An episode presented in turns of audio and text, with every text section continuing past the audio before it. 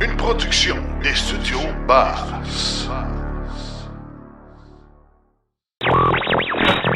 L'épisode de cette semaine est une présentation du garage Arleco. Arleco, au-delà de la réparation. Début de la saison 7 de Silence on roule. L'AVEC présente les nouveaux véhicules électriques de 2023. Le prix de la lyrique est revu à la baisse et le R1T de Rivian reçoit une excellente cote de sécurité de l'IIHS. 80% des nouvelles immatriculations de véhicules sont pour d'électrique en Norvège. Cédric Ingrand nous parle d'une enquête de la firme Polestar. Par où commencer? Sébastien Côté nous parle des véhicules électriques l'hiver. Et en grande entrevue, on parle de la capacité d'Hydro-Québec à alimenter tous les nouveaux véhicules électriques qui seront bientôt sur les routes du Québec. Là, le- la portion donc du 16 TWh qui est liée aux véhicules électriques jusqu'en 2029 est estimée à 3,3 TWh. Donc, c'est pas si gros que ça. Bienvenue à la saison 7 de Silence on roule.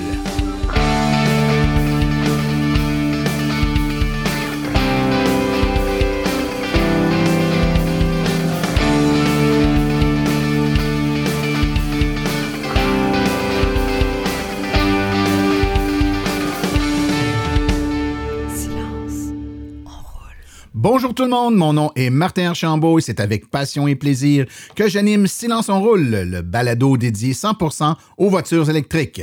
Silence on roule est également le fier partenaire de l'Association des véhicules électriques du Québec.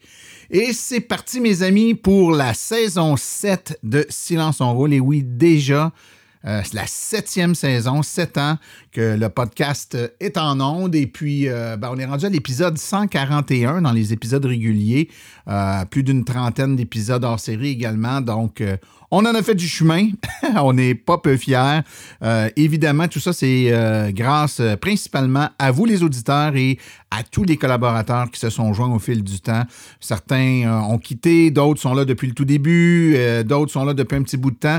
Mais en tout cas, tout le monde qui s'est joint à Silence on roule là, permet d'offrir plusieurs fois par mois du contenu de qualité aux auditeurs, du contenu neutre également en lien avec l'électromobilité. Donc, que vous soyez un nouvel électromobiliste encore quelqu'un qui commence à magasiner, qui veut s'en acheter une voiture électrique, ben, je pense que vous avez choisi le bon podcast pour vous informer puis rester au courant de ce qui se passe.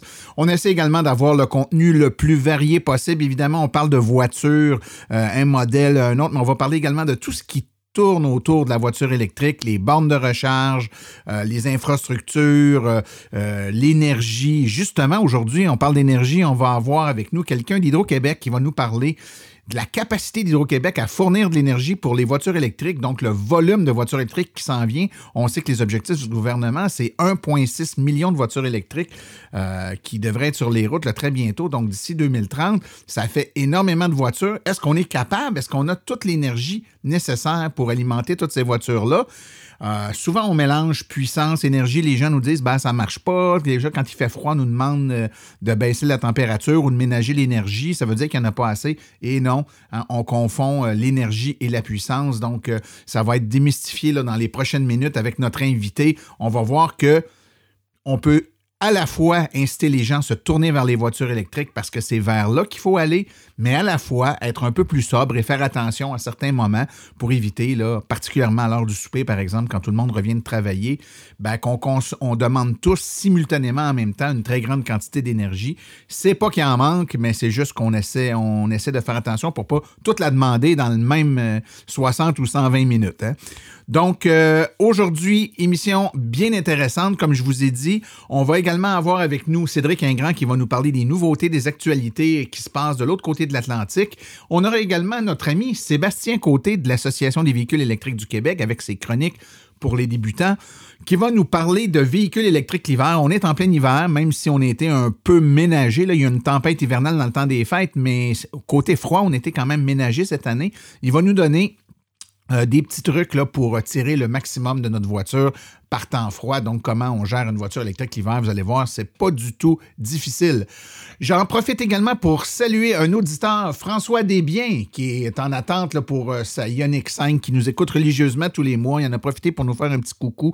Très gentil, M. Desbiens. Merci de nous écouter. Et à vous tous qui nous écoutez, si vous voulez nous euh, faire un petit coucou comme ça, puis euh, nous euh, donner de l'information sur ce que vous appréciez de, Silence on roule, gênez-vous pas pour nous écrire. hein. Vous avez plusieurs façons de le faire, mais par écrit, c'est martin.silenceonroule.com. Vous pouvez également aller sur question.silenceonroule.com si vous voulez nous laisser une question sur notre boîte vocale. On pourra la faire jouer en ondes et y répondre avec le plus grand des plaisirs. Alors, sans plus tarder, on y va de l'avant, on se lance dans la saison 7 et on s'en va tout de suite aux actualités dans le monde de l'électromobilité. Vous voulez des produits qui permettront d'augmenter la valeur de revente de votre véhicule? Chez Précision PPF Vitres teintées, nous sommes à votre service depuis 2015. Nos maîtres installateurs sont tous certifiés et ont plus de 17 ans d'expérience dans le domaine. Nous offrons un service de qualité inégalé quant à la protection par pierre, les soins nanocéramiques ainsi que les vitres teintées. Notre pellicule par pierre ultra résistante est invisible et conservera l'intégrité de votre véhicule tout en prévenant la rouille et en protégeant la peinture contre les débris de la route. Notre traitement nanocéramique possède un puissant effet hydrofuge et il préserve l'éclat et la brillance de votre peinture pour en faciliter l'entretien. Que ce soit pour votre voiture, votre résidence ou votre commerce, Précision PPF Vitre teintée est là pour vous offrir la multitude d'avantages qu'offre la teinte de vitre. Venez nous rencontrer au 1970 boulevard des Laurentides à Laval. Appelez-nous au 450-490-4488 ou encore venez visiter notre page Facebook Précision PPF Vitre teintée. Nous comblerons vos exigences tout en vous offrant la qualité que vous recherchez.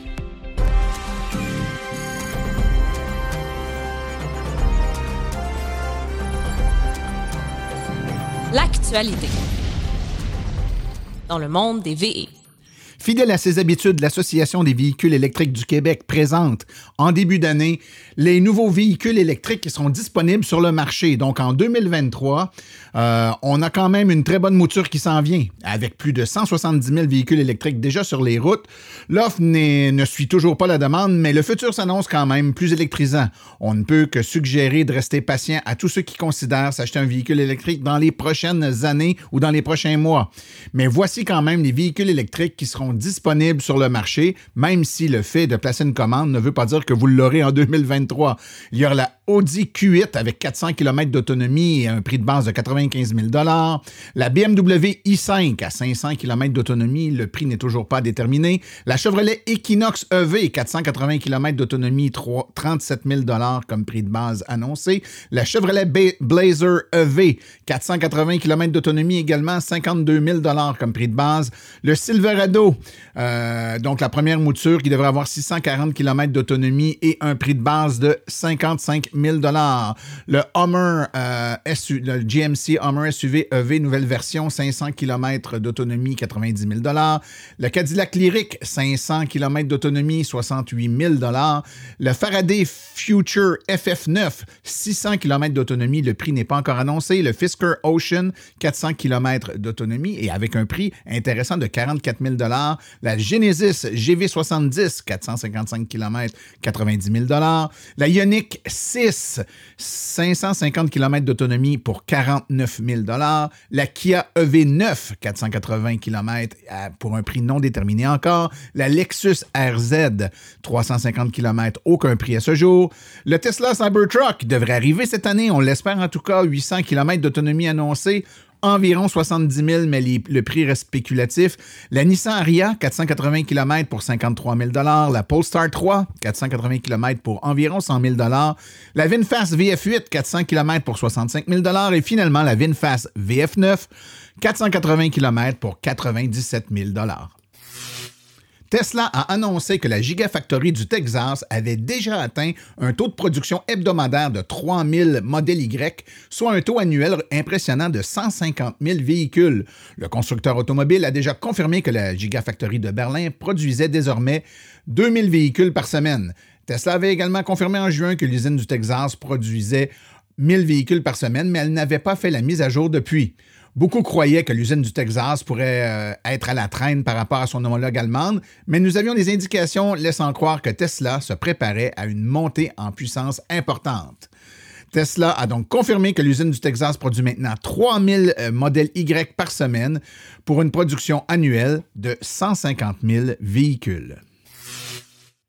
Hyundai nous a habitués à des designs audacieux pour ses véhicules électriques au cours des dernières années, mais la toute nouvelle Kona électrique de Hyundai ne fait pas exception. Présentée pour la première fois aux côtés de ses homologues hybrides et à combustion, la Kona de deuxième génération marque un changement majeur par rapport à son prédécesseur. Pour la nouvelle génération de son emblématique multisegment sous-compact, Hyundai confirme qu'elle débute son développement avec la variante électrique pour créer un concept euh, axé sur la technologie de la toute nouvelle gamme Kona. Les quatre variantes du véhicule, soit EV, HEV, à, évidemment à combustion et N-Line, partagent une architecture universelle, mais chacune reçoit des éléments uniques. Le design et certains euh, sont certainement audacieux et futuristes pour euh, le tout nouveau Kona, avec un nez distinctif dominé par la lampe DRL Seamless Horizon étirée qui est pixelisée sur le Kona électrique. L'utilisation de pixels euh, paramétriques relie le Kona électrique à d'autres véhicules électriques de Hyundai, tels la Ioniq 5 et la toute future et prochainement sur le marché Ioniq 6. De nos jours, une baisse de prix est une occasion rare et les nouveaux modèles sont généralement accompagnés d'une légère augmentation de prix. Mais Cadillac ne partage pas cette approche avec son premier véhicule électrique, le Lyric. Selon le site web du constructeur automobile, la Cadillac Lyric 2024 verra son prix de base passer de 62 990 américains à 60 000 américains. Ce prix, ce prix pour le modèle de base à propulsion arrière à un moteur unique euh, comprend des frais évidemment de destination. Pendant ce temps, la Lyric 2024 à traction intégrale aura un prix de départ d'environ 64 000 américains, également une baisse par rapport aux 64 500 américains pour le modèle 2023. Cependant, cette décision d'avoir un prix plus compétitif sur le marché de véhicules électriques de luxe de taille moyenne ne se fera pas sans compromis en termes d'équipement standard. Dans la déclaration de la Motor Authority, le porte-parole Paige Tiley a déclaré que Cadillac a ajusté le prix pour refléter le contenu du véhicule. Cela signifie que le Lyric de base pourrait perdre certains équipements standards pour refléter la diminution de prix. Le Rivian R1T est le premier pick-up électrique à avoir été soumis au régime d'essai de l'Insurance Institute for Highway Safety, l'IIHS, et a reçu d'excellentes notes. L'IIHS nous a informé il y a quelques semaines que le R1T avait remporté le saut de meilleur choix de sécurité le plus élevé des prix qui existent. Le prix qui s'applique au modèle R1T 2022 et 2023 englobe les résultats de tests de collision et des évaluations pour la caractéristique liée à la sécurité, telles que les phares et la technologie de prévention des accidents. Pour recevoir le prix du meilleur choix de sécurité plus, les véhicules doivent obtenir la meilleure note dans les six catégories d'essais de collision de l'IIHS, y compris les essais à faible chevauchement euh, avant et côté conducteur et passager, les essais de chevauchement modérés à l'avant et latéraux et de résistance du toit et d'appui à la tête. Le PDG de Polestar, Thomas Engelat, a annoncé que grâce à son travail acharné, l'équipe avait atteint un niveau record de livraison de voitures électriques en décembre. Le patron de la société a également déclaré que l'objectif avait été réussi, indiquant clairement que le mandat de livrer 50 000 voitures électriques Polestar 2 en 2002 avait été atteint. Rappelons qu'au cours du troisième trimestre de l'année, Polestar avait livré 9 215 voitures électriques rechargeables, alors que la quantité livrée depuis le début euh, de l'année à la fin du mois de septembre était de 30 400 voitures. Les livraisons se sont considérablement accélérées en fin d'année puisque le 14 décembre, la société a déclaré 45 000 livraisons de véhicules. Cela signifie que 5 000 autres Polestar ont été livrés au cours de la deuxième semaine de décembre. Maintenant, si on change complètement de catégorie en termes de livraison. Parlons de Tesla qui livre un record de 405 278 voitures au quatrième trimestre de 2022, 1,3 million de véhicules pour l'année 2022. Les données euh, sont disponibles et ça confirme un très gros trimestre pour Tesla. Avec 405 000 livraisons mondiales de la modèle Y, 3S et X combinés, Tesla établit un nouveau record historique de livraison en un seul trimestre.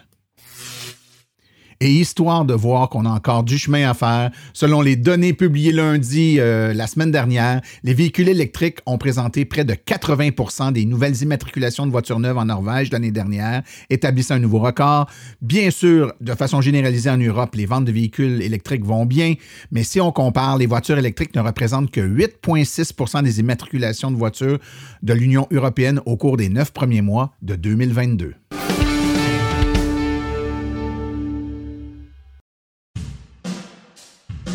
La chronique Par où commencer est une gracieuseté de l'Association des véhicules électriques du Québec.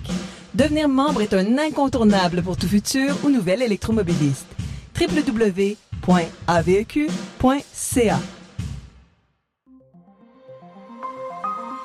Par où commencer?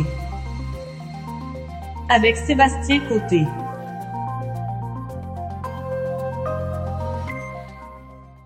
Nous revoilà en compagnie de notre collègue et ami Sébastien Côté. Comment ça va, Sébastien? Ça va très bien, Martin. T'as passé des belles fêtes? Oui, très bien. J'espère que t'as pas exagéré dans l'Inde. Euh, non. non. on exagère des fois, mais il faut pas trop le dire. ben écoute, euh, on est de retour, puis ça tombe bien. On est en plein hiver, mois de janvier. Il fait pas chaud. Et puis, euh, dans cette, dans cette période-là, ben, on se pose souvent des questions. En tout cas, les, nouveaux acquéreurs de véhicules électriques se posent euh, des, questions. On entend plein de choses à propos des véhicules électriques l'hiver. J'imagine que si euh, nos auditeurs viennent de s'acheter leur véhicule, bon, ils sont en même de constater qu'il y a du vrai puis il y a du moins vrai dans ce qu'on entend. Mais ça reste que, bon, l'autonomie des véhicules électriques l'hiver, c'est quelque chose qui préoccupe les gens. On parle qu'on peut perdre jusqu'à 50% d'autonomie. on entend même dire que Autrefois, il y avait des gens qui devaient même arrêter le chauffage dans leur voiture pour être capable d'avoir l'autonomie suffisante. Euh, puis, euh, écoute, euh, est-ce que c'est encore comme ça? Est-ce que les gens qui viennent de s'acheter une voiture électrique vont être capables de passer à travers l'hiver qui nous frappe? Fait qu'il y a beaucoup de questions. Alors, je vais te demander de nous parler un peu de la conduite d'un véhicule électrique en hiver, donc les caractéristiques, qu'est-ce que ça a? Donc, commence par nous parler d'autonomie. Oui, c'est sûr. L'autonomie, c'est vraiment le changement le plus visible que vous allez voir en période hivernale versus la période estivale. On ne se le cachera pas, même si on est des expérimentés en véhicule électrique, on le sait très bien, c'est une réalité. Mais pour quelle raison qu'on a un grand impact? Mais c'est vraiment parce qu'on utilise le chauffage, qui est la fonction la plus énergivore du véhicule après le moteur, après la traction. Donc, euh, il y a aussi un facteur que la batterie ne donne pas tout à fait le même rendement.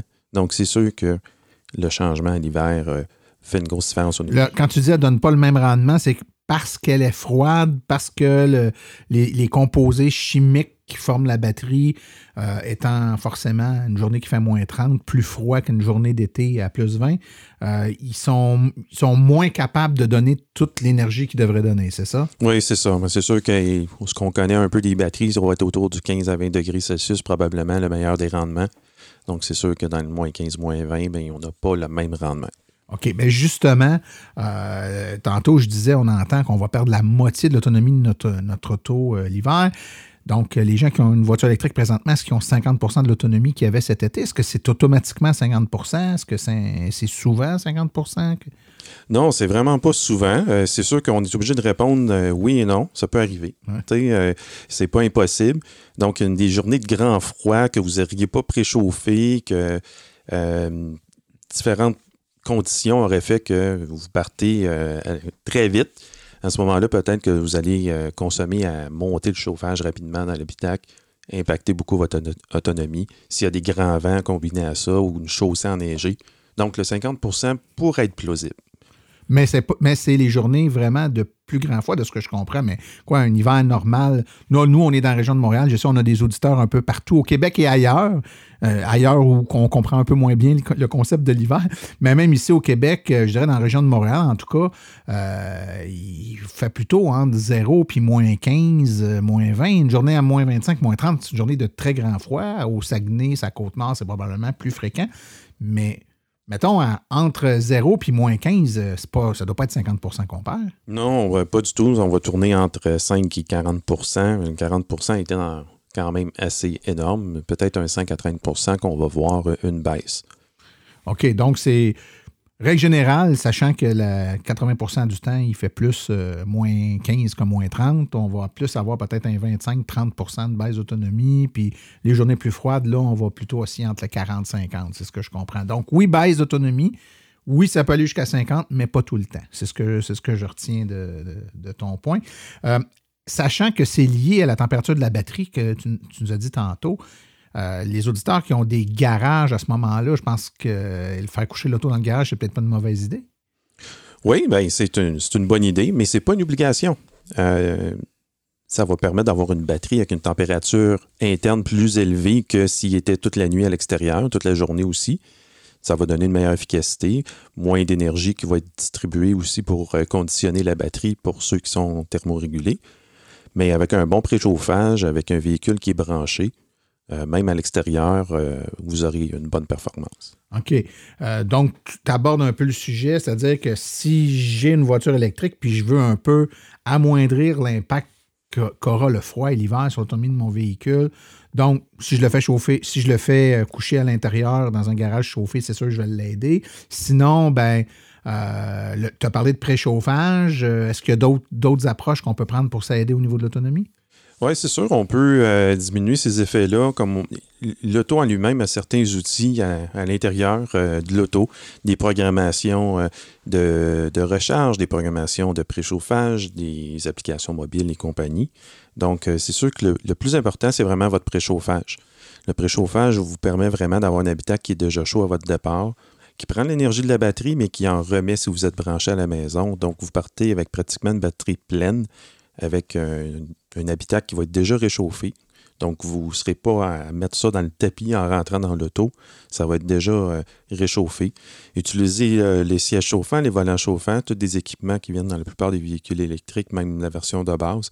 Euh, ça consomme très peu d'énergie versus le chauffage. Puis euh, aussi, euh, dans certains cas, peut-être programmer une recharge pour terminer la recharge assez près de votre départ le matin. Donc, l'activité dans la batterie va la tenir un petit peu plus tempérée. OK, OK. Donc, si je comprends bien, je m'organise pour que ma batterie finisse de se charger tout près de mon moment de départ. L'activité de charger ma batterie ayant pour effet de la réchauffer, ma batterie va déjà être un peu chaude quand je vais embarquer dedans. C'est pas fou, ça. C'est une très bonne idée. Écoute, je t'amène sur un autre euh, complètement ailleurs. Euh, les gens qui se magasinent une voiture à cause de l'hiver au Québec vont souvent nous parler de la tenue de route. Ils veulent absolument des tractions intégrales ou des 4x4. Puis on entend souvent, ouais, oui, c'est sûr, c'est mieux, mais en même temps, avec une voiture électrique, c'est un peu moins critique. Parle-nous donc de ça, la tenue de route d'une voiture électrique euh, l'hiver ou dans la neige, là, ça ressemble à quoi? Bien, tous ceux qui n'ont conduit une ou qui en ont entendu parler, mais c'est pas vraiment euh, sportif, mais ça reste quand même une bonne tenue de route, tandis que les batteries euh, dans un tout électrique, c'est quasiment tout le plancher. Donc, ça fait un véhicule qui est quand même lourd sur la route, qui est bien réparti en poids. Le poids avant-arrière est mieux réparti que, mettons, les, la contrepartie à essence avec une traction avant. Donc, euh, équipé de bons pneus d'hiver, euh, vous allez pouvoir faire euh, des très beaux déplacements. Vous ne serez pas obligé de tomber à la traction intégrale, malgré qu'aujourd'hui, il y a des véhicules électriques qui commencent à sortir en version traction intégrale, propulsion traction avant aussi. tu as parlé de pneus. On entend parler de pneus adaptés pour les véhicules électriques. Est-ce qu'on doit se magasiner des pneus avec un, une caractéristique spéciale pour nos véhicules électriques ou n'importe quel pneu d'hiver fait la job? Bien, en fait, ça va être surtout au niveau des caractéristiques des, euh, cotes de, poids pour que le, pneu peut euh, supporter. Euh, le véhicule électrique étant plus lourd dû à la batterie, il y a un grand poids là-dessus. Donc, ça va vous prendre souvent des pneus qui vont avoir un code de charge beaucoup plus élevé, voire des, ce qu'ils appellent des, des XL, des VDUT. Donc, c'est plutôt cette cote de poids-là versus un pneu qui va être, euh, euh, comment je pourrais dire, euh, pas émission réduite, désolé pour le terme, mais pour certifier pour véhicule électrique pour le moins de friction. Donc, c'est vraiment plus pour le poids que, que vous allez magasiner. D'accord.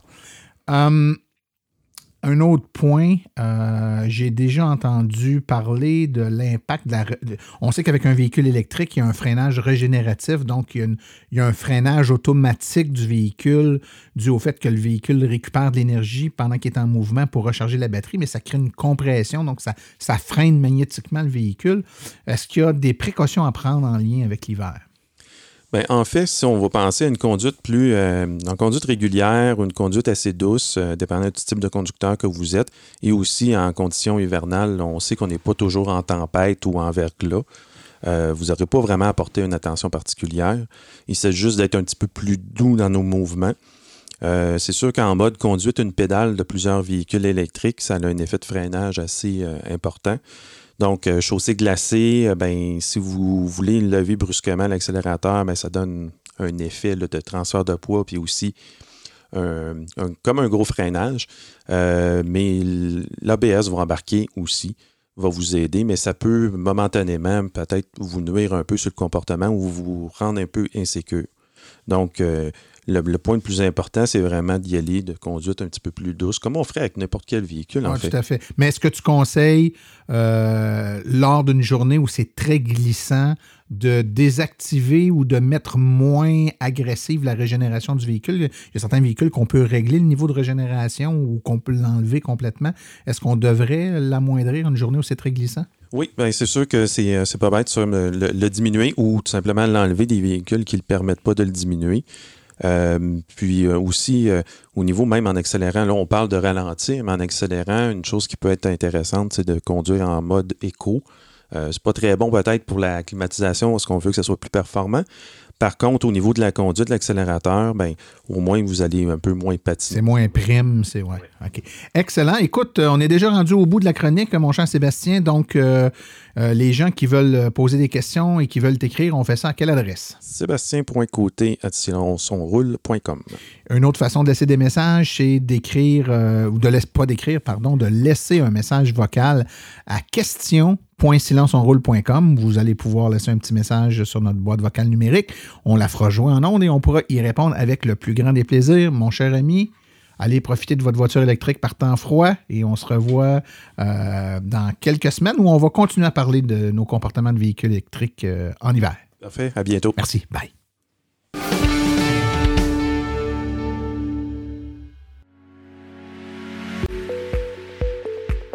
Vous venez de faire le saut vers l'électrique et devez réfléchir à vos recharges. Vous voulez une borne au chalet?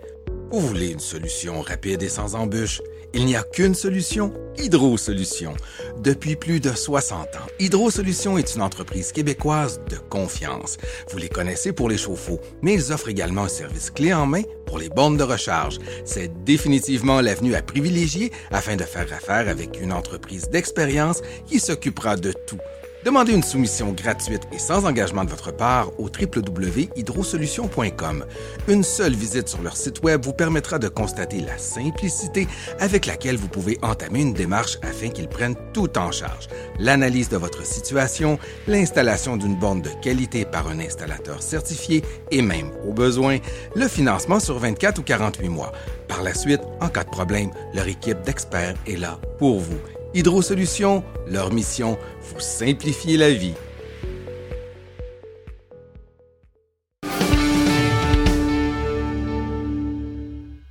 S'il y a bien un sujet qui revient souvent et qu'on se fait souvent poser quand on donne des conférences, c'est Hey, c'est bien beau ça, Martin, les autos électriques, mais euh, il y a comme un double message. Là. On nous demande d'acheter des autos, mais en même temps, si j'écoute les nouvelles puis euh, euh, le gouvernement, on nous dit qu'on va peut-être manquer d'électricité. Fait que là, c'est quoi la logique là-dedans? Puis effectivement, c'est normal de se poser ces questions-là, puis il faut démêler, je pense, un paquet de trucs. Et c'est pour ça, pour faire le tour de la question aujourd'hui, j'ai avec moi Étienne Saint-Cyr, qui est chef expertise énergétique à Hydro-Québec. Étienne, euh, bonjour et bienvenue. Bonjour Martin, merci de m'accueillir. Écoute, premièrement, dis-nous donc, ça fait quoi dans la vie, ça, un chef expertise énergétique à Hydro-Québec? Ça fait bien des affaires, mais c'est surtout, euh, on pourrait dire, l'équipe. Je suis à la tête de l'équipe qui s'occupe de, de, de bien faire comprendre au reste de, la, de nos clients l'importance de l'efficacité énergétique. Donc, on a euh, des programmes d'efficacité énergétique. Fait qu'on est derrière, on est l'équipe d'ingénierie derrière les programmes. Donc, on, on s'assure grosso modo que les kilowattheures qui sont au rendez-vous quand on fait des mesures, soit des gestions de puissance ou des gestions d'efficacité énergétique, euh, sont les bons. Et si vous avez vu euh, peut-être des petits trucs sur nos sites web avec des calculettes de toutes sortes, mais on est aussi derrière ça. Donc, on s'arrange finalement pour que l'information véhiculée à nos euh, clients soit juste et précise au niveau de la consommation énergétique. Excellent. Bon, ben, parlons-en de précision, mon cher ami. Euh, donc, la peur de manquer euh, d'électricité, hein, c'est ça qu'on entend. Euh, on- donc, on est tous conscients, je pense collectivement, qu'Hydro-Québec produit une certaine quantité d'énergie qu'on mesure en, en watts-heure, en térawattheure. C'est quoi la capacité de production annuelle d'Hydro-Québec au moment où on se parle? C'est quoi la quantité d'énergie qu'on peut produire? Ben, aujourd'hui, euh, Hydro-Québec produit de l'électricité pour deux marchés, grosso modo, les marchés internes euh, au Québec et les marchés d'exportation. Donc, euh, ce qu'on va, c'est. Donc, on, grosso modo, si on veut un chiffre gros et un beau chiffron, on produit chez Hydro-Québec environ 200 TWh. Et de ce volume-là, donc, quels sont des TWh? Je l'avais, je l'avais pris en note à un moment donné, mais je pense que c'est, faut pas que je me trompe, mais c'est un milliard de kilowattheures. Ça fait pas mal de Et je vous rappelle que votre maison en consomme à peu près 25 000 par année. Donc, c'est quand même pas mal d'énergie, tout ça. Et euh, grosso modo, on en produit euh, aussi environ 170, 175, ça tourne dans ces chiffres-là, par année pour le marché euh, du Québec. Et donc, on distribue ça. Mais ce n'est pas la seule source en passant d'infos. Euh, on oublie souvent, les éoliennes, ça tourne, hein? puis les éoliennes, ben, ça n'appartient pas officiellement à Hydro-Québec. Euh, ça appartient à des producteurs indépendants. Puis euh, ces éoliennes-là nous donnent une, et, et, sont mélangées à d'autres processus de fabrication, mais ça donne à peu près 14 TWh de production éolienne qui sont alimentés et qui s'ajoutent à la, à la vente des, euh, euh, des, des, des, au Québec. Donc, grosso modo, là, 90% euh, du volume d'énergie consommé au Québec est produit par Hydro-Québec même, puis le reste, essentiellement, par d'autres d'autres organismes comme des éoliennes et des petites centrales hydroélectriques éparpillées un peu partout au Québec. OK. Donc, euh, tu as dit à peu près 200 euh, TWh tantôt. Puis on a entendu le premier ministre dernièrement dire Ah, ça va nous prendre un peu plus d'énergie avec euh, toute l'électrification qui s'en vient. Ça va nous prendre un demi Hydro-Québec. Puis il parlait de 100 TWh. Fait que ça marche, tes chiffres. Mais en tout cas, vous avez les mêmes chiffres, toi, puis le gouvernement. C'est, déjà, c'est bon signe. est-ce qu'on sait de ce, mettons qu'on le regarde actuellement, de ce 200 TWh-là, quelle est la quantité qui est allouée ou qui va être, qui va être utilisée par l'électrification des transports? Quand on parle d'augmenter de 200 peut-être à 300 TWh dans le futur? C'est parce qu'on prévoit que l'économie va demander plus d'électricité. Le transport, bien sûr, mais d'autres secteurs économiques également. Mais c'est quoi, quoi le transport représente quoi là-dedans? Le, fait de tout s'acheter des autos électriques, on vous donne de la misère à quel niveau avec ça? Bien, la meilleure prévision que j'ai, ça, ça, va jusqu'en 2029. Bon, il y a des, il y a des lois et des règlements que vous connaissez bien sur euh, l'obligation aux concessionnaires de vendre des véhicules électriques, mais je n'irai pas là. Mais juste pour vous donner une idée d'aujourd'hui, ben, aujourd'hui 2019-2020 jusqu'à 2029, grosso modo, on prévoyait une augmentation de 16 TWh de la consommation, donc une augmentation sur une dizaine d'années de 9 entre donc et euh, cette croissance-là est liée à trois phénomènes. La croissance naturelle, euh, donc euh, essentiellement des nouvelles maisons, des ménages qui se marient, qui font des enfants puis qui ont besoin d'une nouvelle maison, mais grosso modo, ça augmente le parc de bâtiments, ça ajoute un, supermarché ici et là, mais grosso modo, c'est la croissance naturelle de la population qui amène une croissance de l'ordre de 7 TWh sur les 16 en question. Euh, là, il y a aussi des nouvelles usines, des nouvelles, des nouveaux marchés qu'on attire grâce à notre énergie propre. Donc, ça, ça représente environ 6 TWh. Et là, la portion donc du 16 TWh qui est liée aux véhicules électriques jusqu'en 2029 est estimée à 3,3 TWh. Donc, ce n'est pas si gros que ça, mais c'est quand même un morceau qui est quand même dans un ordre de grandeur similaire à ce qu'on voit. Donc, à peu près la moitié de la capacité qui serait liée à la croissance, puis à peu près euh, peut-être 75% euh, de ce qui serait relié à l'installation de nouvelles usines. Fait que c'est pas négligeable, mais en même temps, c'est pas, pas si gros que ça. Et là, tu m'ouvres la porte à quelque chose d'important parce que c'est pas tant que ça. C'est pas tant que ça, sauf que c'est des appareils qui potentiellement auront besoin d'électricité tous en même temps. C'est-à-dire que les gens reviennent tous de travailler, puis ils vont tous brancher leur véhicule à 17 heures. Donc, euh, c'est pas beaucoup, mais tout en même temps, le problème peut arriver à cause de ça. Euh, puis, puis, moi, souvent, je, quand j'entends les gens virer fous parce qu'ils disent Ouais, les autos électriques, on manque d'électricité quand on branche nos autos, là, les, je pense pas qu'à Bay James, euh, ça tombe à sec. Là, hein, on ne vide pas, on vide pas, on voit pas l'eau baisser d'un barrage à cause de ça. Le problème, c'est peut-être pas la quantité d'énergie qu'on a disponible, c'est la capacité à la fournir aux gens tout au même moment. Et ça, ça amène à clarifier peut-être la, distinction que j'aimerais qu'on fasse ensemble tout de suite entre l'énergie puis la puissance. Euh, C'est donc, l'énergie, et tu me diras si je me trompe, c'est la quantité donc de, de réserve euh, de puissance qu'on peut fournir aux gens dans un certain laps de temps donné, alors que la puissance, c'est ce qui est demandé de façon instantanée. Donc, on- c'est c'est ce qu'on vient siphonner de cette réserve-là. Donc, la réserve en énergie est très grande, mais notre capacité à la distribuer à un moment bien précis, donc comme dans mon exemple de tantôt, à 17 heures, toutes les autos qui se brancheraient, par exemple, théoriquement en même temps. Imaginons qu'on est en 2030 puis qu'il y a 1,6 million de véhicules Exact. ça, ça représente pas une quantité d'énergie nécessairement très grande, mais ça, ça demande une quantité de puissance à un moment donné qui est très, très grande. C'est là qu'est le problème. Donc, c'est pas le barrage à Bay James ou la, la réserve d'eau là-bas le problème. C'est notre capacité à acheminer toute cette électricité-là jusqu'aux maisons, jusqu'aux véhicules. Eh, C'est ça, mais en fait, peut-être un petit peu tort parce que c'est un petit peu aussi l'impact de notre centrale. Grosso modo, tu l'as bien dit. Puis je vais faire une analogie que j'utilise souvent, mais qui est un peu boiteuse, mais quand même pas mal bonne. C'est que la puissance, c'est la grosseur d'un tuyau. Donc, essentiellement, le tuyau dans le réseau électrique, c'est les grandes lignes de transport. Puis quand on se rapproche de notre consommation, mais c'est les petites lignes de distribution qu'on voit. Euh, puis l'énergie, ben, si on prend l'analogie du tuyau d'arrosage, ben, c'est la quantité d'eau donc, euh, plus on achète un gros tuyau puis on a une capacité de pompage qui est adéquate ou qu'on a un réseau d'aqueduc euh, suffisant, comme les pompiers avec leur. euh, on a une grosse capacité, donc une belle grosse puissance, un gros tuyau. Mais théoriquement, si on l'utilise juste 10 secondes, on va peut-être consommer autant d'énergie, entre parenthèses l'eau, que si on laissait notre tuyau d'arrosage allumé pendant une heure en oubliant de le, fermer après avoir lavé notre voiture. Grosso modo, c'est la différence qu'on peut faire entre les deux. Fait effectivement, l'enjeu du véhicule électrique dans le réseau est vraiment spécial. Euh, puis je vais, je peux te faire des petits stats. Tu disais 17 heures, mais en passant, on a des stats intéressantes qui nous montrent que essentiellement, l'appel de puissance maximale qu'on a noté en regardant des mesurages qu'on a faits sur plusieurs bornes de recharge euh, amène à voir que la charge maximale est plus de tendance vers 19-20 heures.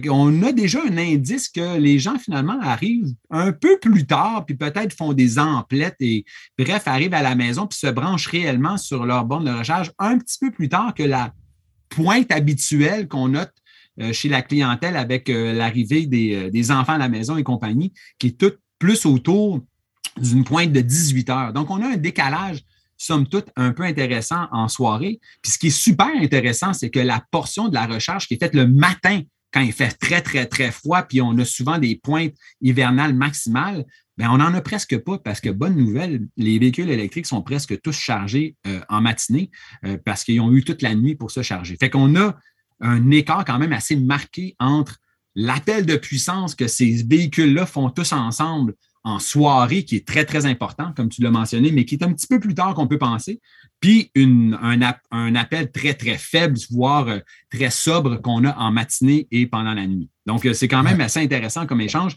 Mais tu as bien raison de dire qu'on a besoin de s'attaquer à donner les bons conseils aux électromobilistes pour qu'ils prennent soin de prendre, de faire leur recharge au meilleur moment possible. Et ça, c'est vraiment plus important pour cette charge-là que n'importe quelle autre charge, peut-être à l'exception du chauffage de la maison. Euh, et c'est une charge importante. hein. on parle de plusieurs kilowatts. Euh, c'est pas, je pense que les électromobilistes sont habitués de savoir que leur borne de recharge a 7 kilowatts ou à peu près. Ça se compare à deux chauffe-eau ou à peu près à la charge même de totale de chauffage d'une maison. Donc, ce n'est pas à négliger au niveau de l'appel de puissance. Tout à fait. Écoute, il y a tellement d'idées qui viennent en tête, mais on va essayer de ramasser ça. Euh, évidemment, donc, avec les voitures, l'enjeu est surtout au niveau du fait que, bon, on demande de la puissance à- dans une plage horaire qui est relativement restreinte. Le jour, les gens ne sont pas à la maison, donc la voiture n'est pas branchée, elle n'a pas vraiment d'impact sur le réseau.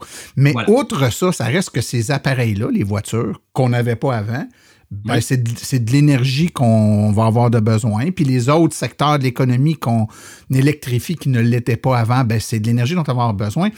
Est-il vrai de penser que les surplus d'énergie dont on parle depuis de nombreuses années, on, commence à être à la fin de ces surplus-là avec ce qui s'en vient. Quand on parle de construire un demi-Hydro-Québec de plus, c'est qu'on a probablement plus autant de surplus qu'on ne le croyait dû à ces nouvelles charges-là qu'on va mettre sur le réseau et qui vont avoir besoin d'énergie également. Oui, je te confirme d'ailleurs que, la, que les, les surplus sont terminés. Euh, la- on, est, a peut-être que certains des, auditeurs ont entendu dans les, dans les nouvelles des appels d'offres d'Hydro-Québec pour plus d'éoliennes, plus d'hydroélectricité. Donc, ces appels d'offres-là ne sont pas faits pour rien parce qu'en général, on voit un contexte d'environ 4, 5 ou 6 ans et c'est des demandes d'approvisionnement nouveaux. Donc, on souhaite que des fournisseurs d'éoliennes puissent lever la main et construire de nouvelles éoliennes euh, au Québec et potentiellement même euh, aller à chercher certaines, euh, certaines puissances supplémentaires de notre parc de production, mais aussi potentiellement, comme me disait le ministre Fitzgibbon il y a, il y a quelque temps, ben, construire d'autres barrages. Est-ce que ça va aller jusque-là? Euh, là, je ne peux pas répondre à ça, malheureusement, mais grosso modo, on va avoir effectivement besoin euh, d'énergie supplémentaire. Puis, euh, je peux annoncer sans trop m'avancer que l'ère des surplus pour Hydro-Québec est terminée, et ça, même depuis quelques années. On voit le besoin de s'approvisionner de nouvelles électricités pour la croissance, le développement des marchés, les véhicules électriques et aussi la décarbonation de certaines charges au niveau du chauffage résidentiel et commercial qui vont euh, vouloir euh, réduire la consommation. Et tous ces, ça, toutes ces, euh, ces, ces, charges-là mettent de la pression pour aller chercher des, des, approvisionnements de nouvelles, de nouvelles sources. La distinction qu'on a faite tantôt quand on a parlé de puissance et d'énergie, quand on demande, par exemple, aux consommateurs de charger leur voiture plus tard ou de baisser le chauffage dans les périodes de pointe le matin ou à, l'heure du souper, on comprend qu'on vient régler un problème de puissance. On déplace ce, chauffage-là, cette recharge-là.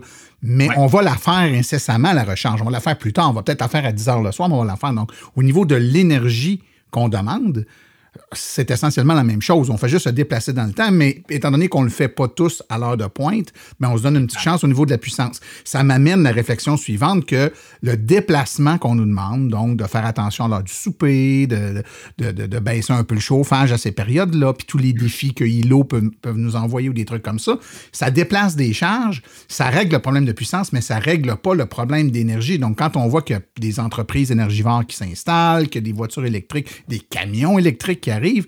Euh, de là, le, besoin de dire ça va prendre des sources d'énergie. Alors là, tu te dis, ben, les barrages, je ne sais pas, des éoliennes.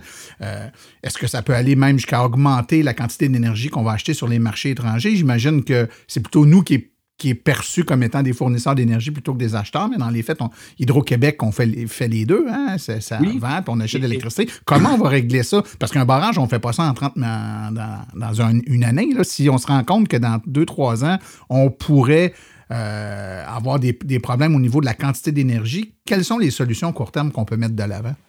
Ben, je t'annonce qu'on fait déjà des achats de l'ordre d'à peu près 2% de l'énergie qu'on consomme est importée euh, de nos voisins. Donc, ce n'est pas, pas rien. Puis en passant, cette importation-là nécessite des infrastructures importantes. On a besoin de se brancher sur les réseaux de transport de nos voisins et euh, ben, on n'a pas une quantité illimitée. Donc, cette cette opportunité-là d'importer de l'énergie quand nos voisins en ont un petit peu trop, puis nous, on en a besoin, elle est également limitée. Donc, c'est pas la solution, c'est pas dire on va euh, importer de l'énergie encore plus qu'on le fait déjà.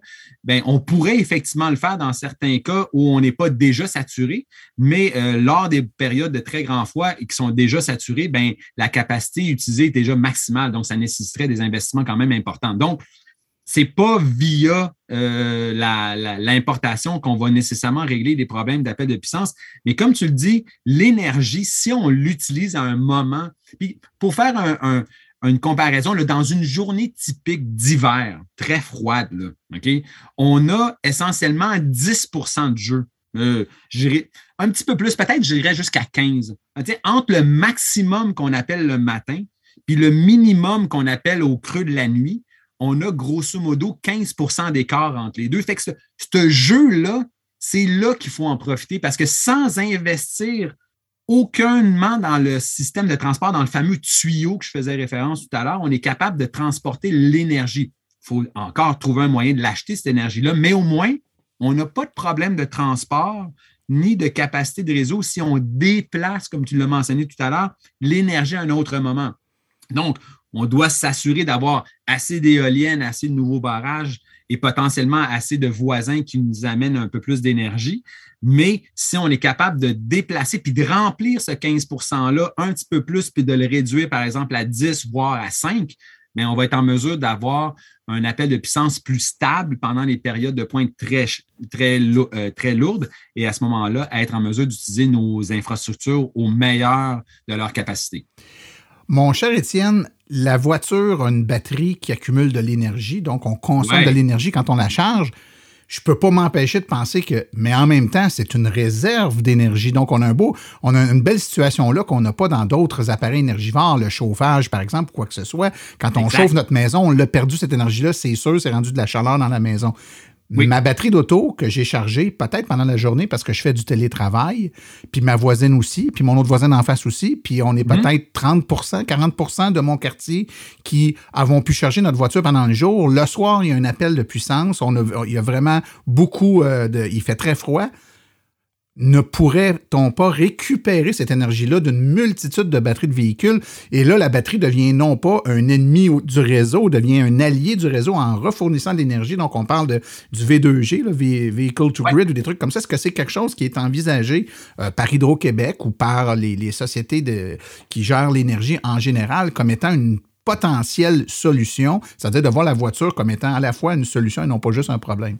C'est plus qu'une solution. On regarde cette opportunité-là de façon très, très, très assidue parce que là, puis on voit certains constructeurs dans les médias et, même dans leur publicité faire un peu la, la, démonstration que leur véhicule est capable de fournir un peu d'énergie, voire beaucoup d'énergie à, des maisons. Donc, oui, tu l'as dit, le vehicle to grid ou le vehicle to home est la technologie qui nous permettrait de mettre en valeur euh, les euh, batteries qui vont euh, de toute façon de être de plus en plus grandes et grosses, logiquement, avec l'augmentation de l'autonomie de certains véhicules. Donc, grosso modo, on a effectivement une belle opportunité ici à ma connaissance, par contre, des équipements installés aujourd'hui qui sont vehicle to grid, puis entièrement compatibles, j'en connais pas beaucoup. Malheureusement, dans le marché, on est en 2022-2023. Euh, on n'est pas encore assez mature pour dire qu'on a une solution sous la main qui nous permet de le faire. Mais on est, euh, on est confiant que cette technologie-là va prendre de plus en plus de place, puis va justement être une, des solutions à justement faire de la gestion de puissance et même, comme tu l'as dit, aller jusqu'à refournir du, de l'excédent vers le réseau qui nous permettrait peut-être même avec un véhicule de, combler l'impact de une, deux, voire trois maisons avec un seul véhicule. Et ça, évidemment, pour une très courte période de temps, le temps de passer la période de pointe et d'être en mesure de justement optimiser notre 15% que je parlais tout à l'heure entre le min et le max d'une même journée. Donc, c'est, tu as tout à fait raison, Martin. l'opportunité est belle. Les technologies sont encore en développement, mais on a un bon espoir qu'elles vont être au rendez-vous rapidement. Écoute, le temps file, euh, il nous reste presque plus de temps. Qu'est-ce qu'on peut faire en tant qu'électromobiliste? Moi, je roule électrique, puis bon, évidemment, nos auditeurs en grande partie roulent ou vont rouler bientôt euh, électrique. Concrètement, simplement, petit geste du quotidien, qu'est-ce qu'on peut faire pour aider si on veut euh, faire partie de la solution plutôt que du problème? On disait, la batterie, c'est surtout du déplacement. Le premier message que je voudrais dire aux électromobilistes, c'est au même titre que quand vous aviez un véhicule à essence, il faut d'abord justifier nos déplacements.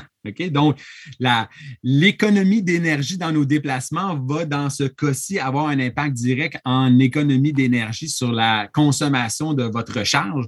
Donc, je dirais que la première chose, c'est d'être sobre et d'utiliser notre véhicule dans les meilleures conditions possibles et d'être économe dans euh, l'utilisation. C'est le premier conseil, mais ça, je pense que c'était valide déjà quand on était en mode essence, covoiturage et j'en passe. Mais la deuxième chose, c'est que vous avez l'opportunité d'avoir un équipement qui est, je dirais, là, conçu pratiquement parfaitement pour la gestion de puissance. Donc, des programmes de tarification dynamique, que ce soit ILO, que ce soit nos programmes ou nos options tarifaires de tarification dynamique comme le crédit hivernal ou surtout le flex, qui est vraiment un parfait match avec le, le véhicule électrique, en programmant nos, euh, euh, nos bornes, ou en choisissant manuellement de retarder la charge, il y a des gains importants qui peuvent être faits grâce à ces technologies. Et même si vous n'êtes pas euh, sur ces euh, périodes-là et que vous reconnaissez justement la, la, quantité d'énergie très faible potentiellement que vous avez besoin pendant une journée. Par exemple, vous avez fait un, un déplacement de quelques kilomètres seulement, reporter la charge pendant la nuit ou pendant le milieu de la journée sont les deux périodes les plus creuses. Et euh, si vous n'êtes pas à une tarification dynamique, bien, vous ne verrez peut-être pas de différence sur votre facture, mais vous aurez fait un geste euh, euh, responsable.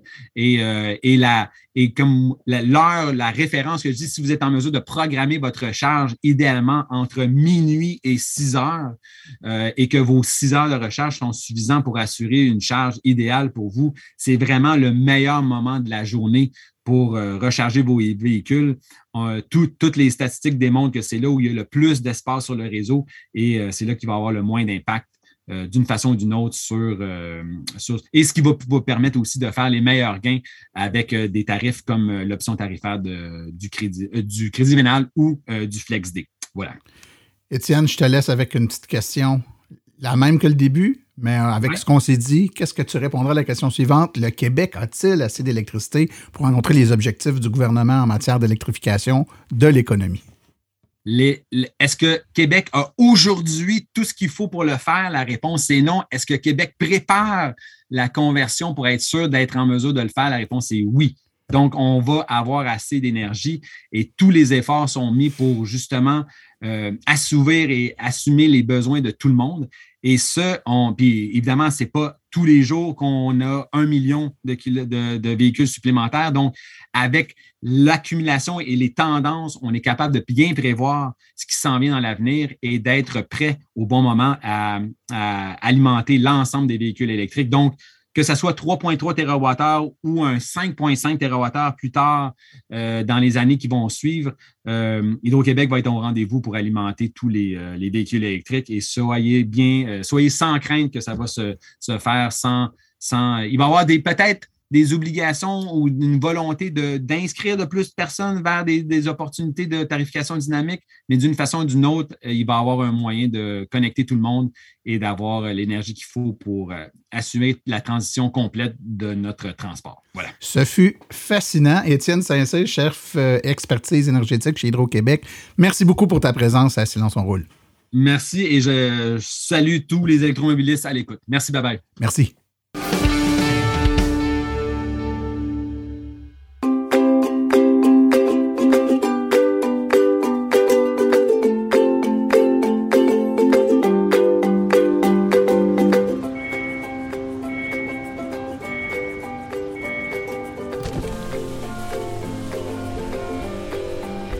Vrai que ça brise moins, mais il y a quand même un minimum d'entretien à faire sur nos voitures électriques. Quand est venu le temps de faire l'entretien de mon véhicule, j'ai choisi de faire confiance à l'équipe d'Arleco plutôt que le concessionnaire. Ça fait maintenant trois générations que cette entreprise familiale chouchoute nos voitures et ils ont été parmi les premiers à s'engager activement dans l'électrification des transports tout en adoptant des procédures et des produits sains pour l'environnement. Avec ses techniciens spécialement formés à l'entretien et réparation des voitures hybrides et électriques, Arleco nous offre aujourd'hui la même qualité de service sur nos VE qu'elle a toujours livré depuis bientôt 40 ans. De plus, chez Arleco, j'obtiens 10% de rabais sur la main-d'œuvre et les traitements anti-rouille avec ma carte membre hors de l'AVEC. Arleco Génération 3, 8470 boulevard Parkway à Anjou. 514 352 1446 ou arleco.ca. Arleco, servir au-delà de la réparation.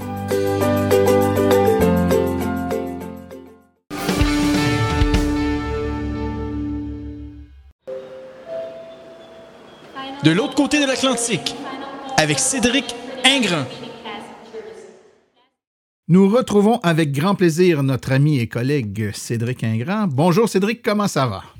Le plaisir est toujours partagé, tu le sais bien. Ah, voilà. Passer un bon temps des fêtes? Ah oui, c'était chouette. Euh, même si, euh, alors c'est intéressant parce que chez nous, c'est l'été indien qui se prolonge presque. Enfin, si on était chez toi. Euh, c'est-à-dire qu'en gros, le jour de Noël, chez nous, il faisait 15 degrés. Oh. On a eu également du temps euh, clément, beaucoup de pluie dans, la période des fêtes ici, mais quand même pas 15 degrés. On était pas Grosse déception pour les enfants qui voulaient de la neige à Noël. Il y, a, eu, trois flocons, je crois, les premiers jours de décembre, et après c'était fini. Oui, malheureusement. Mais certains diront qu'il n'y a aucun changement climatique et que tout est normal. On n'entrera pas dans ce sujet. Cédric, tu as beaucoup de sujets pour nous aujourd'hui, mais tout Ah d'abord, euh, le CES euh, bat son plein au moment où on se parle et euh, des belles Absolument. annonces qui se font à ce moment-là. Euh, que, nous, que, que nous réserve le futur dans les différentes keynotes? Alors c'est intéressant parce que d'ordinaire le CES c'est très à la fois américain et asiatique. C'est rare qu'il y ait des choses françaises. Alors il y a plein de startups françaises tout ça, mais là on parle de technologie en général et pas d'automobile. Mais là il y a quand même le patron de, Stellantis qui est allé faire une, keynote là-bas. Alors Stellantis, il y a des marques françaises, il y a des marques américaines, mais du coup ils ont dévoilé les cinq nouveautés que Peugeot bien française pour le coup, euh, va dévoiler dans les deux ans. Bon, c'est bien. Dans l'ensemble, c'est des adaptations électriques de véhicules qu'on connaît déjà euh, de par chez nous, c'est-à-dire euh, la E408, enfin la 408 qui va devenir la E408, la 3008, la 5008, les crossovers, les SUV familiaux. Euh, J'étais assez surpris parce qu'en fait, l'une des voitures qu'on attendait le plus, c'est la 508. La 508, c'est une berline.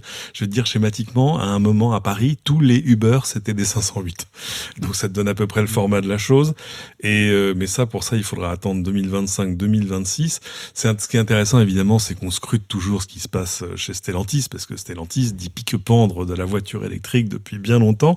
Euh, bon, ce qui ce qui les empêche pas d'en faire et de commencer apparemment à, adapter leur réseau de, de revendeurs, de, de concessionnaires. Ils vont pas ouvrir de nouvelles concessions, ils vont même probablement en fermer ou en reprendre en nom propre, parce que c'est de quand même de ce côté-là que va venir la la révolution ou en tout cas le, le changement de, de modèle économique des constructeurs qui vont probablement vouloir prendre la main sur toute leur distribution.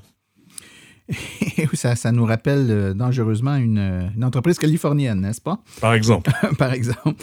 Euh, sur un autre, euh, dans un autre sujet, mon cher ami, euh, une, une, une compagnie, une filiale peut-être de, de BMW Alphabet Oui. qui a fait un sondage intéressant.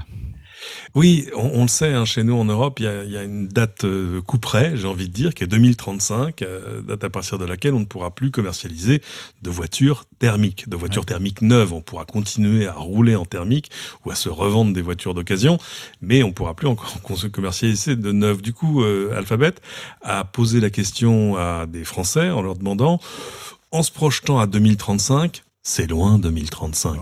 Euh, que pensez-vous? Où est-ce que vous pensez qu'on en sera En fait, tout simplement, euh, qu'est-ce que vous pensez que vous utiliserez comme voiture pour aller euh, travailler tous les jours? Alors, euh, je pense que les Français se, se projettent pas euh, très très vite. hein. C'est-à-dire qu'ils ils sont, ils pensent qu'ils sont encore 30% à utiliser une voiture thermique, c'est pas exclu. 24% à utiliser une hybride. Oui, ok, soit. Seulement 25% à utiliser une électrique.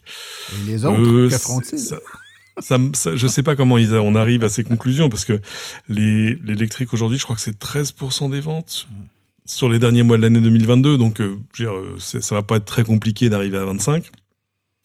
Euh, 7% sont persuadés qu'ils con- conduiront une voiture à hydrogène. Je m'en voudrais de les détromper, mais euh, après plus personne n'y croit. Enfin, si Toyota encore, mais je sais pas. C'est bon, c'est plus basé sur une croyance que sur de la, de la mathé- des mathématiques. Euh, mais euh, et alors, ce qui est rigolo, ça signe aussi le fait que le sérieux du sondage est peut-être à prendre avec des pincettes. 9% estiment qu'on n'utilisera plus de voiture et que tout le monde sera en télétravail. Ah. Je laisse à Alphabet ses conclusions, sachant que dans la même étude, il constate bien que 75% des actifs euh, français utilisent une voiture pour se rendre au travail tous les jours. Donc euh, ça, ça n'évolue pas beaucoup, ça a même plutôt tendance. Alors c'est c'est moins qu'il y a 4 ou 5 ans, mais euh, c'est pas un chiffre qui est en train de, de s'effondrer.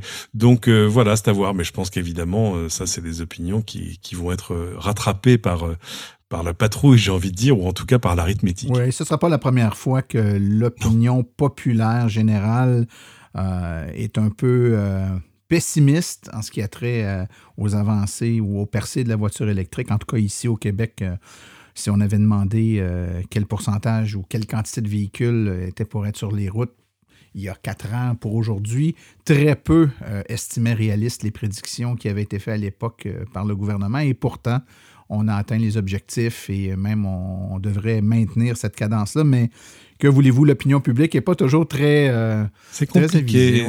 C'est difficile de se projeter dans un avenir vraiment différent. C'est quand même des habitudes qui sont euh, largement enracinées dans la culture. Enfin, c'est, c'est, je, je, conçois que ce soit compliqué tant qu'on n'a pas passé le pas ou au moins qu'on n'a pas essayé. Enfin, que, que voilà, on n'arrive pas à projeter son quotidien dans un truc un peu différent, pas si différent que ça, mais un peu différent quand même. Ouais, et puis euh, c'est la, voiture, c'est tellement un objet qui dépasse le, simple objet que l'on possède, comme un téléviseur ou uh-huh. peu importe quoi. C'est quelque chose de vraiment, c'est une extension de nous-mêmes et de, se projeter dans une extension de nous-mêmes qui sera différent. Je pense que le travail est difficile euh, et, sans vouloir te relancer sur le, le, oh, sentiment face aux voitures ici en Amérique. la voiture, ah. hein, c'est la transformation moderne de l'étalon, le cheval qui nous permet de gambader euh, sur les. Moi, vous, euh, vous me posez des problèmes. C'est-à-dire que je, je, vois plein de messages, de trucs sur Twitter, voire d'articles de presse parfois qui citent des études, mais des études nord-américaines sur la voiture, en disant c'est affreux, le poids des voitures, regardez. Et alors, comme exemple, ils mettent le, F-150 Lightning, par exemple, qui pèse plus de 3 tonnes. Et euh, alors, souvent j'objecte en disant excusez-moi votre honneur mais mais ça ça existe pas chez nous. Enfin c'est pas euh, c'est pas raisonnable. Enfin c'est pas euh, les voitures qu'on a en Europe c'est pas ça. Donc euh, le pire n'est jamais sûr. La réalité est différente d'un côté et l'autre de l'Atlantique. C'est d'ailleurs la raison même de cette chronique mon cher ami. Exactement.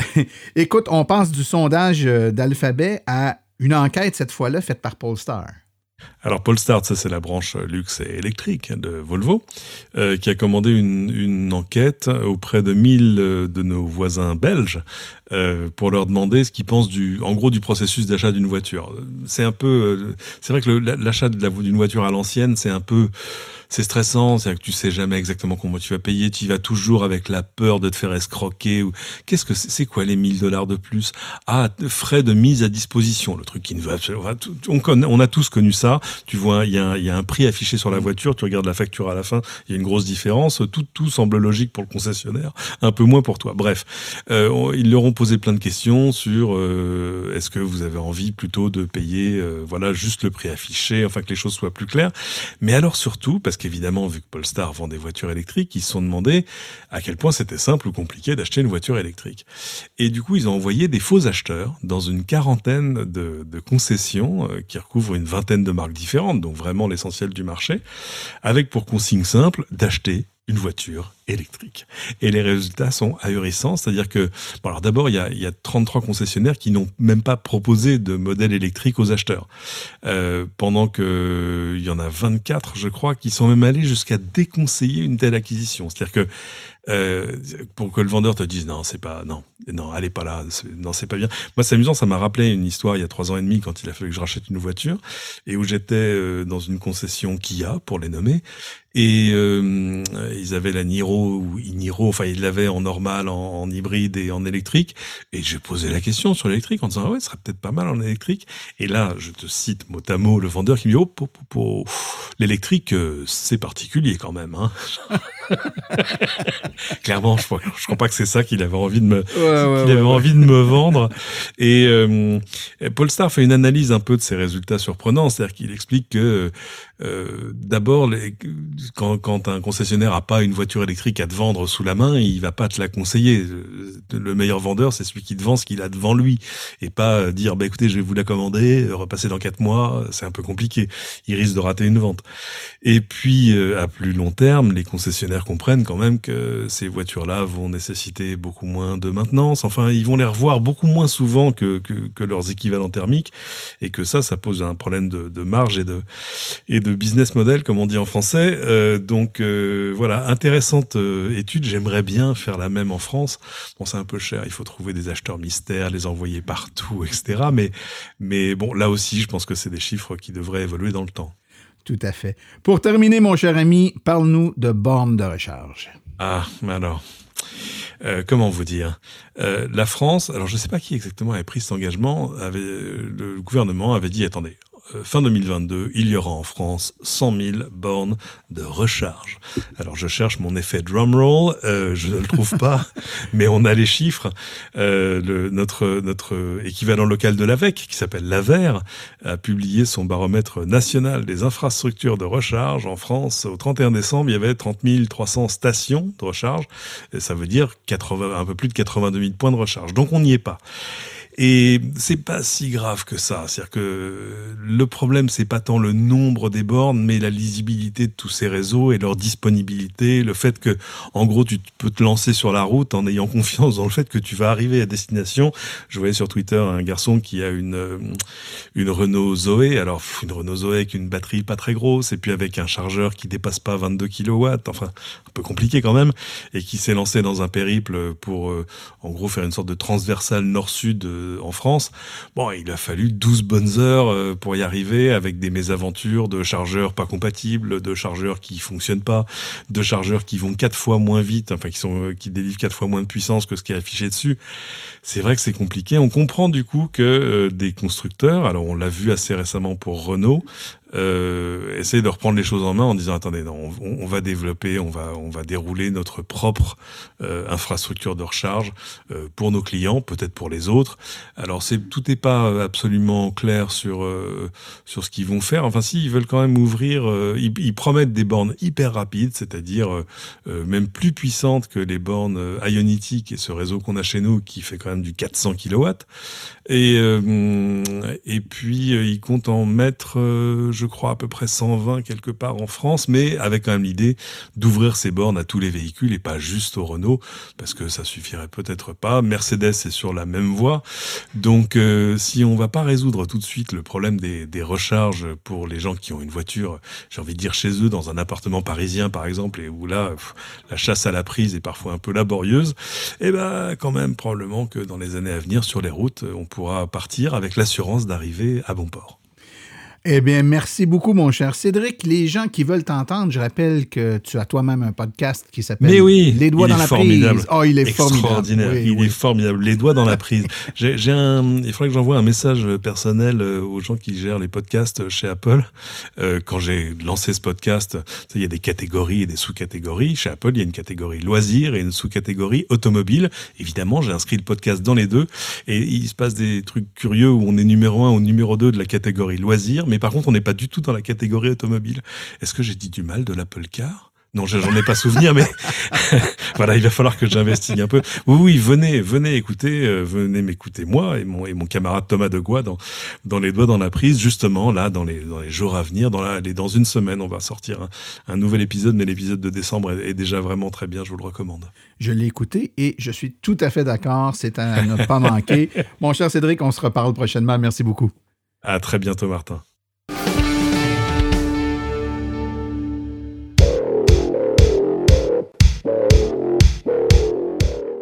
Vous œuvrez dans l'entretien de parc, la livraison de colis, le secteur industriel, les fermes ou le monde municipal? Vous utilisez des véhicules utilitaires à basse vitesse? Grâce à Cubex Équipement, vous avez accès au Max EV pour répondre à vos besoins. Le Max EV est un camion utilitaire robuste, 100% électrique, dans la catégorie des véhicules à basse vitesse pour lequel vous pouvez avoir une autonomie allant jusqu'à 195 km. Les avantages d'un camion utilitaire électrique sont grands coût d'opération beaucoup plus bas, aucun besoin d'éteindre le véhicule à l'arrêt et des coûts d'entretien fortement réduits. À ça, bien sûr, on ajoute le fait qu'aucun gaz à effet de serre n'est produit pendant son utilisation. Le véhicule est doté d'une transmission efficace, d'une suspension indépendante aux quatre roues et de freins à disque hydraulique. Il possède une vaste liste d'accessoires, dont le chauffage et la climatisation. Que vous le vouliez avec une boîte ouverte, une benne basculante, une boîte cargo ou muni d'un porte-échelle, Cubex Équipement sera vous fournir le modèle de Max EV qui vous convient et qui saura faciliter votre travail.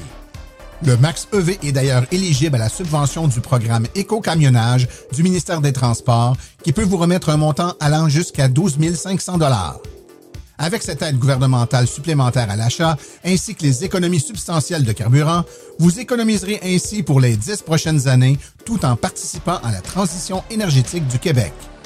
Pour plus de renseignements, visitez le www.cubexltee.com ou téléphonez au 1-800-GO-CUBEX.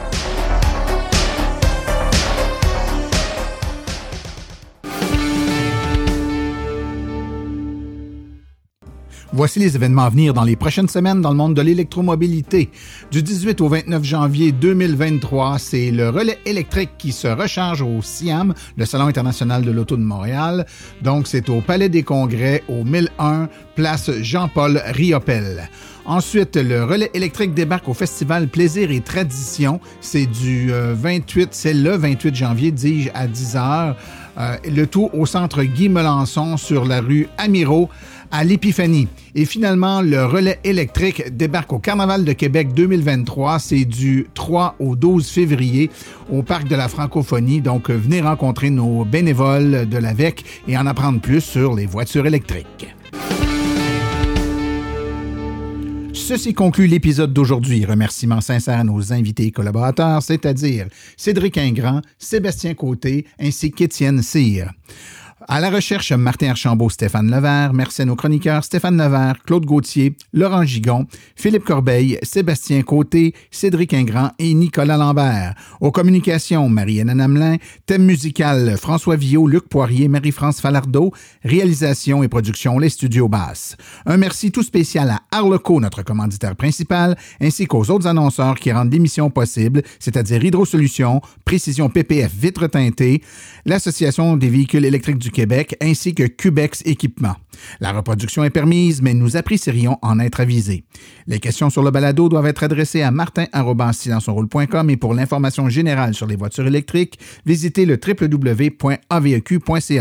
Vous avez également accès aux archives de tous nos épisodes, les sept saisons, à archive.silenceonroule.com. Mon nom est Martin Archambault et d'ici le prochain balado, j'espère que vous attraperez la piqûre et direz vous aussi, silence on roule.